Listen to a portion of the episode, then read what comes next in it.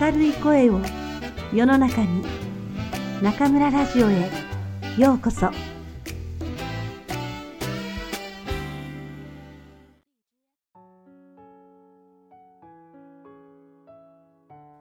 听众朋友们，晚上好，欢迎收听中村电台。今天，中村老师为大家朗读的是来自日本现代科幻小说之父新新一的短篇小说集《 淘气的机器人》中的作品《夜里的事件》。外星人为了占领地球前来考察，选择了一个夜晚，降临在了一家游乐园门口。结果，在跟游乐园的迎宾机器人交谈后，外星人们就立马打消了占领地球的念头。这其中有什么奥秘呢？听中村老师为大家讲述。気まぐれロボット、 星新一、夜の事件。そのロボットはよくできていた。若い女の人の形をしたロボットで、外見からは本当の人間と見分けがつかないほどだ。楽しそうな表情をしている。だが、頭の方はあまり良くなく、いくつかの簡単な言葉が喋れるだけ。しかし、それでいいのだった。町外れにある遊園地の門のそばに立っているのが役目なのだから。昼間はとても賑やかだ。音楽も流れているし、いろいろな人が声をかけてくれる。そしてロボットも忙しい。しかし、今は静かな夜。人通りもなくなり、ロボットは黙ったままだった。その時、突然物陰から見慣れない連中が現れ、ロボットを取り囲んだ。紫色をした顔で大きな赤い目をしている。あまり感じのいい姿ではなかった。腰には武器らしいものをつけている。手向かいしても無駄だぞ。我々はキル星からやってきた。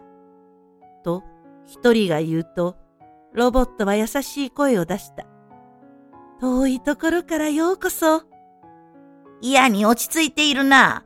我々は地球を偵察に来たのだ。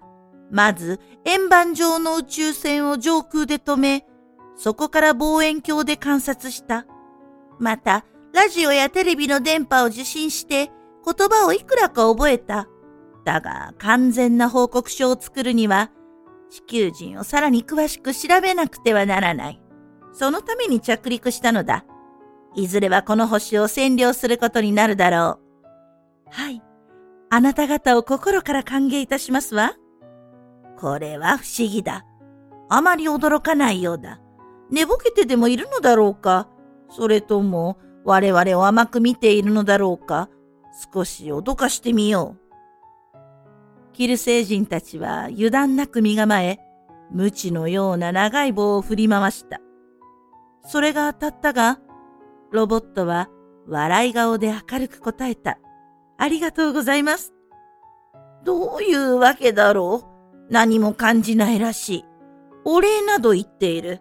他の方法でやってみよう。我々は地球人の弱点を発見しなければならないのだ。しかし、強い光線を当てても、嫌な匂いのガスを吹きつけても同じことだった。ありがとうございます。